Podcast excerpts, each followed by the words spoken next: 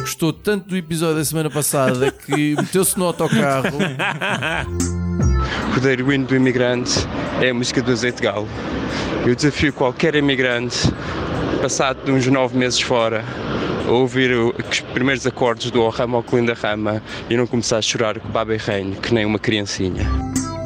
Rui Miguel, tu costumas andar de bicicleta assim como meio de transporte? Nada. Tipo, nada, Nada. nada. É de evitar, né? Aprendi a andar de bicicleta na, na Lourinhã e nunca experimentei em Lisboa. Sinceramente, eu, ao princípio, não me achava piada nenhuma. Da outra vez que com, com a mensagem da Olga, a gente chamou a atenção que não queríamos gente a conduzir e a ouvir o podcast.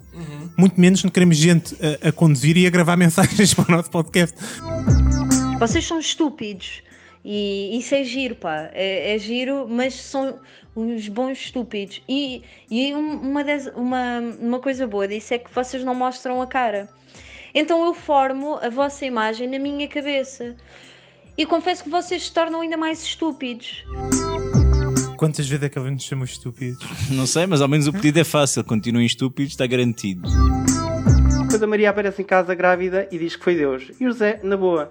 E pá, isto custa-me assim um bocado engolir. Não percebo como é que o José estava tão bem com isso e, hum, e gostava que vocês, malta, me ajudassem a explicar esta história à minha sobrinha.